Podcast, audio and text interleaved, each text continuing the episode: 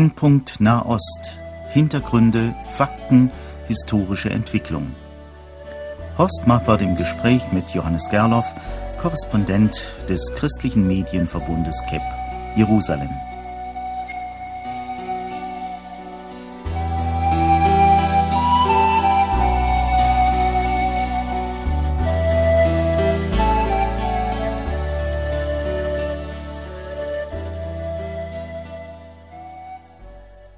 Heute, verehrte Hörerinnen und Hörer, habe ich die Freude, Johannes Gerloff wieder einmal im Studio hier in Wetzlar begrüßen zu können. Wir freuen uns, dass wir, nachdem wir sonst per Telefon miteinander kommunizieren, uns heute wieder mal gegenüber sitzen. Dafür haben wir uns dann aber auch ein schwieriges Thema gewählt.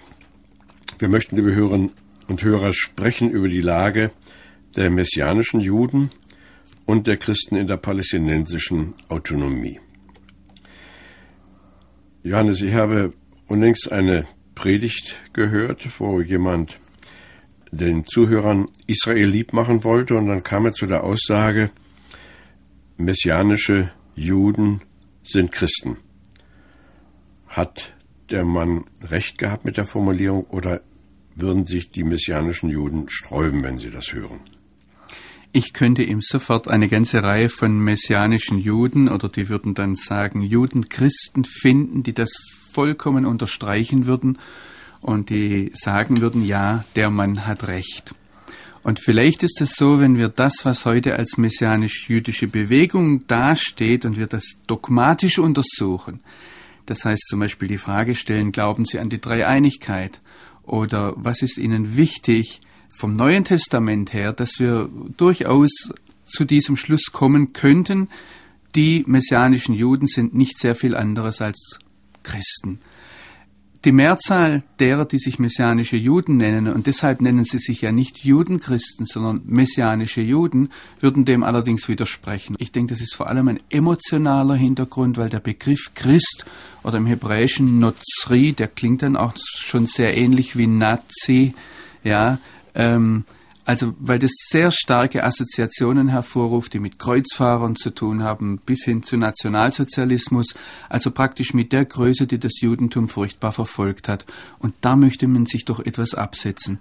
Und dann gibt es ein ganzes Spektrum, und das hat natürlich, schlägt sich dann zum Teil auch dogmatisch nieder, ähm, es gibt Juden, die, die ganz klar sagen, wir haben überhaupt nichts mit messianischen Juden zu tun, wir sind Juden, wir gehören zur Synagoge, die setzen sich auch ab von den Leuten, die messianische Juden sind, zum Beispiel inhaltlich, dogmatisch, die glauben nicht an eine Dreieinigkeit, die glauben nicht an eine Gottheit Jesu, die sagen, dass Jesus Gottes Sohn ist, aber sie würden, sie würden auch das Neue Testament vollkommen unterstreichen, aber eben bestimmte Stellen anders auslegen.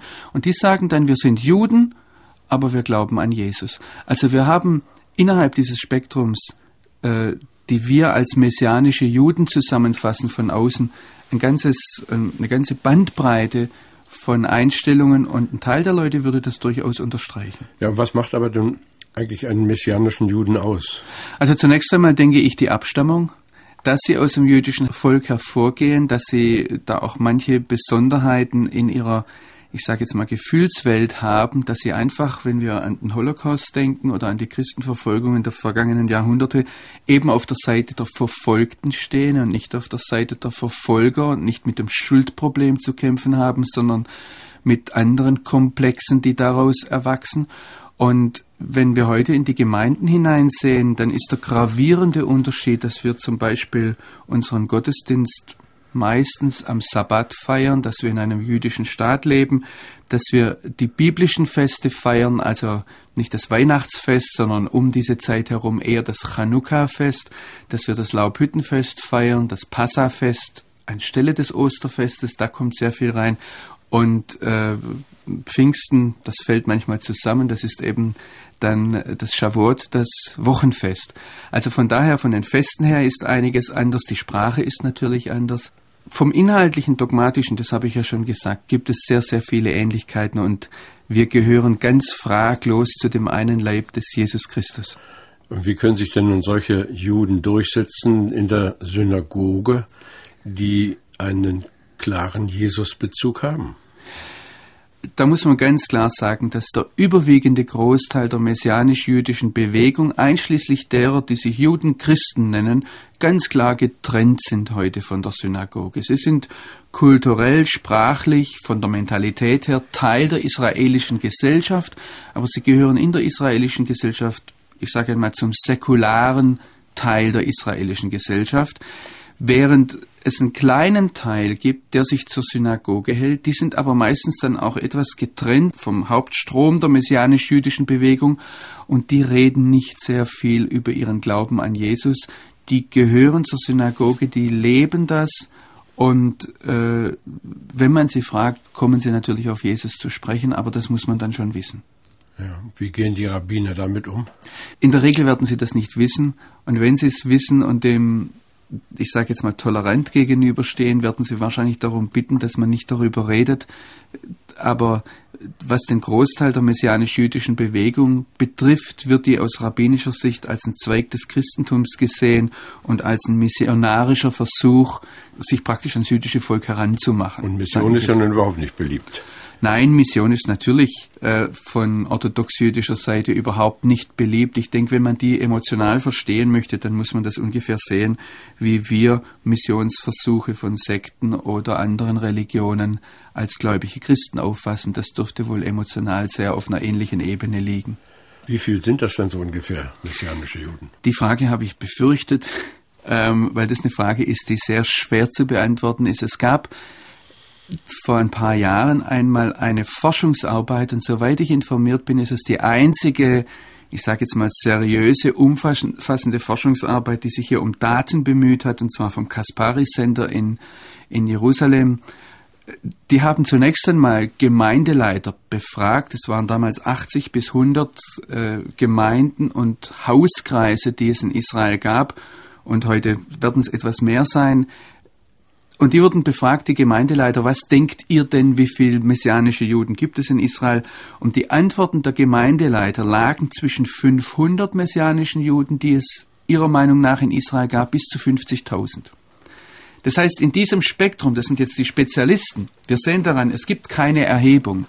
Es wurde dann gezählt, wir dürften wahrscheinlich irgendwo zwischen sieben und acht, neuntausend evangelikale Christen in Israel sein, aber wenn wir dann kommen und fragen, wie viele messianische Juden, das heißt jüdischstämmige Jesusgläubige, Israelis gibt es, das Kaspari Center kam da vor ein paar Jahren auf knapp 3000. Sind denn das nun Menschen, die in Israel Jesus Christus als Messias fanden oder sind das Eingewanderte, kommen die von Europa oder Amerika? Wir müssen zunächst mal sagen, dass ja die meisten Israelis eingewandert sind. Das ist ein ganz kleiner Prozentsatz, der hier über Generationen hinweg gelebt hat. Von daher bringen die alle ihre, ihre Prägung mit. Wir haben in den vergangenen Jahren durch den Zuwachs oder durch die Zuwanderung aus Russland einen ganz starken Zuwachs, gerade auch bei den evangelikalen Gemeinden erlebt. Das sind eine ganze Reihe von Leuten zugewandert, die, die schon gläubig waren und die praktisch auch sehr stark, ich sage jetzt mal, die Atmosphäre einer russischsprachigen Gemeinde mitbringen. Die feiern zum Beispiel ganz bewusst Weihnachten und Ostern und bringen da sehr viel christliche Atmosphäre mit, die aber in diesen Bereich des messianischen Judentums wohl auch mit hineingehören. Es ist ganz unterschiedlich. Auch was ich beobachte, ja, es kommen Israelis zum Glauben. Es sind aber auch Leute, die zum Beispiel ganz abgekommen sind von ihren jüdischen Wurzeln, die dann zum Beispiel in der Hippie-Bewegung der 50er, 60er, 70er Jahre Jesus gefunden haben im Rahmen der Jesus People oder ähnliches in Amerika, die dann entdeckt haben, ich habe ja jüdische Wurzeln und das hat von der Bibel her Bedeutung und die dann drauf gekommen sind, ja, dann sollten wir ja nach Israel einwandern. Also da gibt es Leute, gerade auch messianische Juden, die praktisch über den Umweg Jesus wieder ihre jüdische Identität entdeckt haben. Nun gibt es ja auch israelische Araber, die Christen sind. Wo bringen wir die denn unter? Da gibt es äh, Baptistengemeinden, da gibt es mehr pfingstlich orientierte Gemeinden. Die größte Gruppe der arabischen Christen in Israel sind die Melkiten, das ist praktisch die griechisch-katholische Kirche. Wir haben äh, griechisch-orthodoxe Gemeinden. Also da gibt es durchaus äh, eine, eine große, beachtliche christliche Minderheit, die auch in Israel vertreten ist. Und in welcher Verbindung stehen die nun zu den Christen in der palästinensischen Autonomie?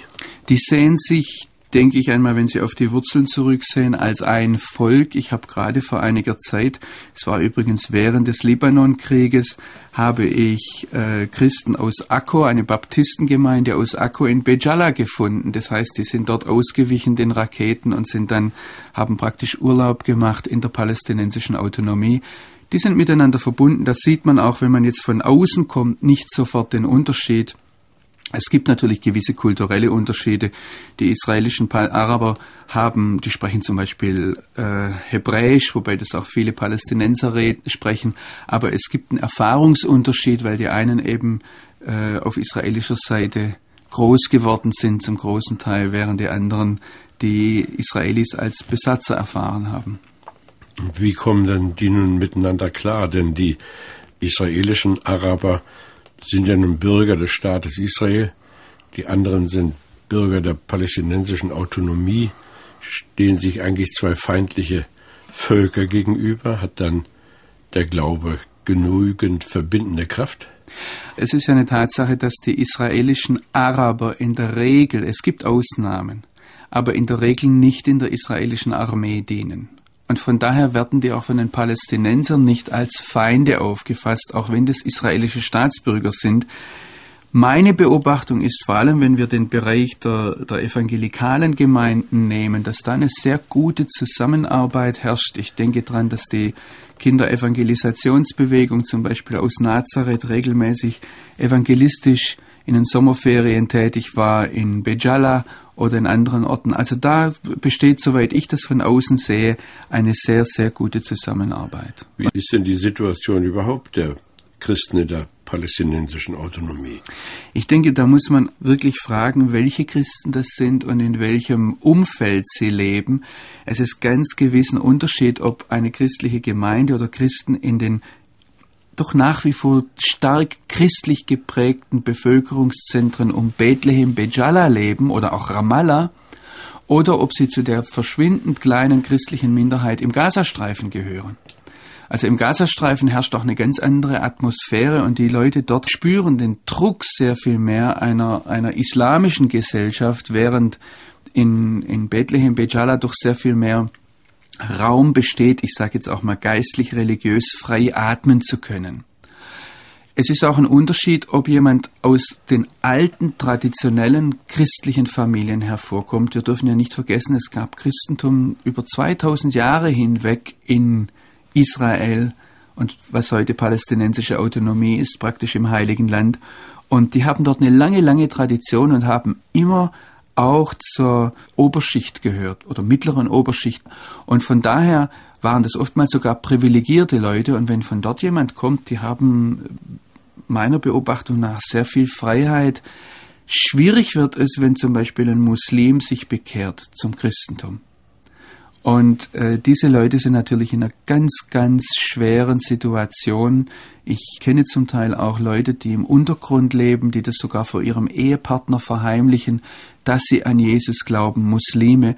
Und das Interessante ist, dass die oftmals auch Schwierigkeiten haben dann mit der traditionellen christlichen Bevölkerung, weil es sehr doch eine sehr große Spannung gibt zwischen Muslimen und Christen und äh, Christen zum Teil die Auffassung haben, ein Muslim verändert sich nie, der bleibt immer ein Lügner, immer ein Dieb.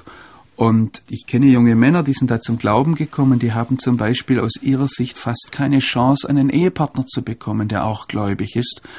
Und wenn sie dann das Glück haben, ich denke jetzt gerade an ein junges Paar, wo er gläubig ist aus muslimischem Hintergrund und sie kommt einem, aus einem armenisch traditionell christlichen Hintergrund, aber die haben zum Beispiel das Problem, dass die Mutter des Mädchens den ehemaligen Muslim überhaupt nicht akzeptieren wollen. Und die haben dann auch das Problem, dass wir in Israel eine Gesellschaft haben oder ein Rechtssystem, das keine Zivilehe kennt, sondern die Ehe praktisch eine religiöse Sache ist. Und er als ehemaliger Muslim und sie als Armenierin, die wissen nicht, wo sie miteinander hingehen sollen, um heiraten zu können. Und da tauchen dann also sehr viele Probleme auf.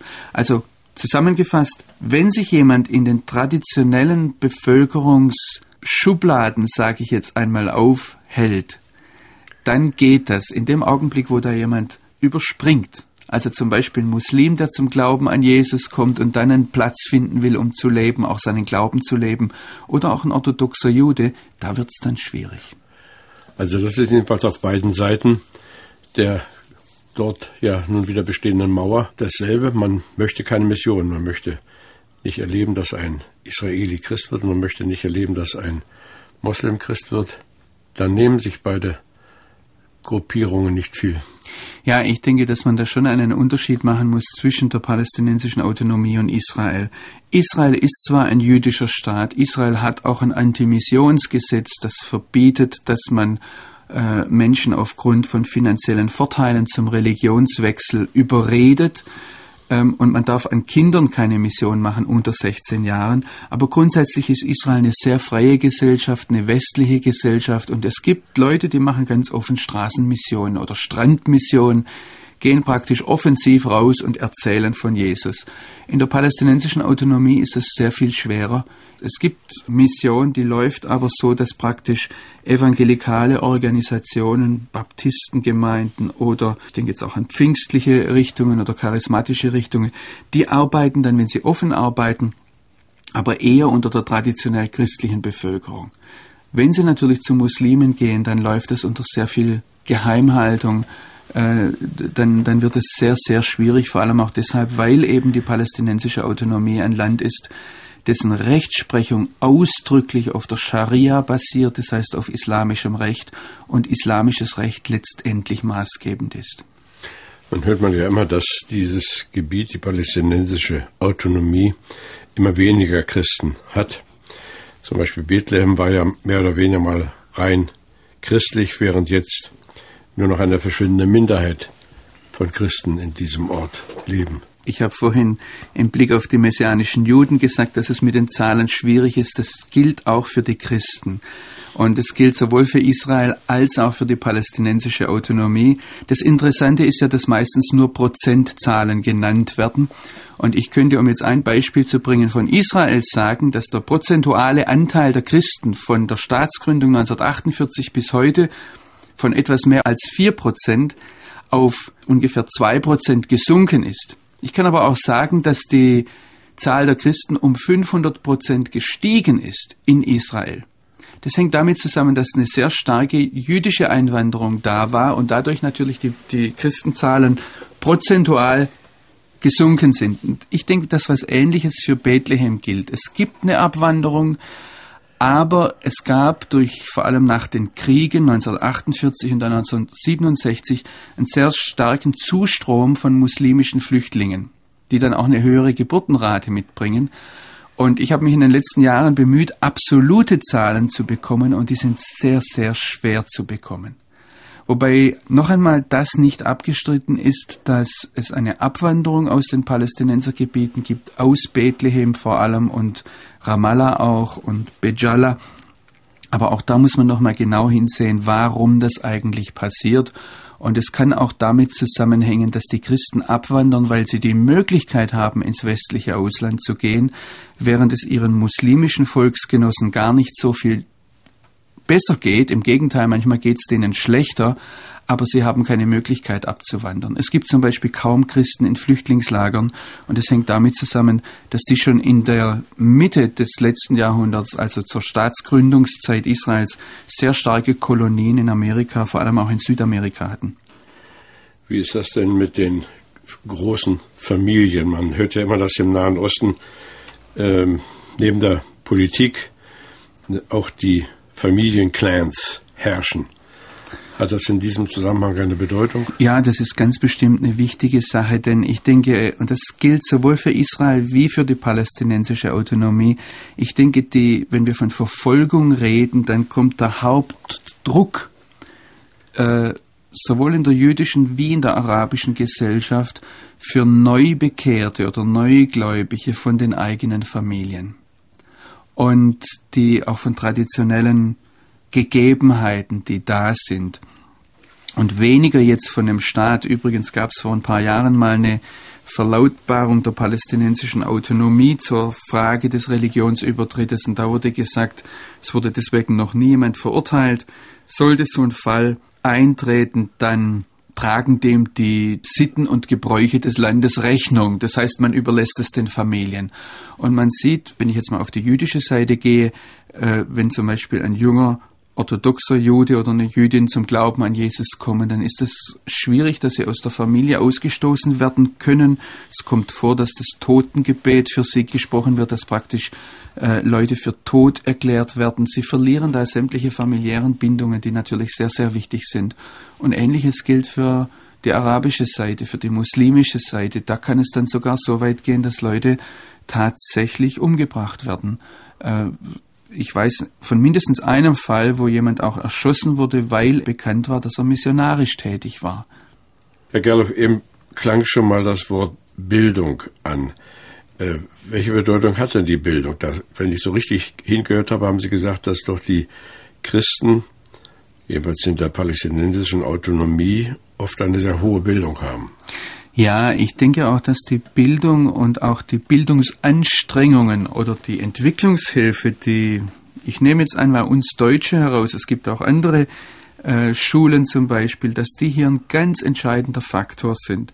Zum Beispiel insofern, dass ja die Abwanderungsbewegung der Christen schon in den 20er Jahren des 20. Jahrhunderts angefangen hat. Und ich denke, ein Grund dafür, wenn wir zurückgucken, war der, dass deutsche Schulen dort zum Beispiel waren, den Leuten ein, einen deutschen Bildungsstandard ermöglicht haben und damit einen Zugang in der westlichen Welt. Also insofern hat sich hier äh, manches als kontraproduktiv erwiesen, sage ich jetzt einmal, wo man versucht hat, die Bevölkerung vor Ort eine bessere Lebensgrundlage zu bieten, hat man gesagt, okay, wir fangen an, Schulen zu bauen. Wir denken da Ganz berühmt ist die Schnellerschule, die heute in Jordanien und in, im Libanon sitzen, aber wir haben heute noch in Bejala zum Beispiel die Talita Kumi Schule oder wir haben in Ostjerusalem die Schmidt-Schule.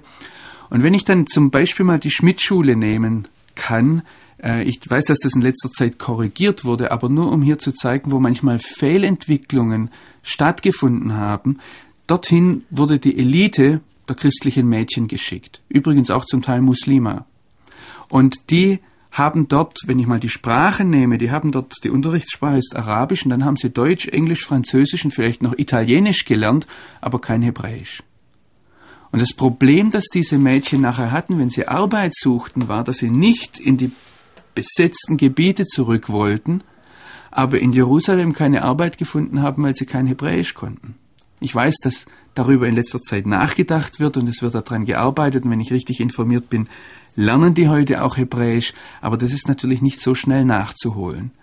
Und das ist natürlich auch eine Sache dann, die den Abwanderungseffekt der gut gebildeten, christlich geprägten Leute beschleunigt hat. Ja, meine, alle diese Dinge zeigen, wie sehr die Religion bis heute eine Bedeutung hat in Israel und auch in der palästinensischen Autonomie, aber wird nicht von der Politik alles zugedeckt? Bleibt da überhaupt noch Platz für Religion oder wir würden sagen, bleibt da noch Platz für lebendigen Glauben? Ich würde sagen, auf jeden Fall, wenn wir die Gemeinden in China ansehen, da wurde ganz gezielt und bewusst verfolgt. Und solch eine Situation haben wir weder in der palästinensischen Autonomie noch in Israel, dass Christen gezielt von der staatlichen Obrigkeit her verfolgt werden. Und von daher würde ich sagen, ja, es bleibt sehr viel Raum. Das Problem in Israel ist vielleicht auch noch da, dass eine große Versuchung besteht, auf beiden Seiten politische Themen mit Glaubensinhalten zu sehr zu vermischen. Vielleicht ist das Deutlichste da, dass mir ein leidender palästinensischer Christ vor einiger Zeit gesagt hat, wir leiden an einer inneren Verfolgung, weil wir Christus in unsere nationale Identität hineingenommen haben und aus ihm einen Palästinenser gemacht haben, anstatt unsere Identität als palästinensische oder arabische Christen in Christus zu suchen. Und ich denke, dass es die, diese Problematik auch auf jüdischer Seite gibt, dass man sich von Nebensächlichkeiten wie zum Beispiel Gesetzesvorschriften oder auch politischen Zielen zu sehr gefangen nehmen lassen kann und dabei das eigentliche äh, unseres Glaubens verlieren kann.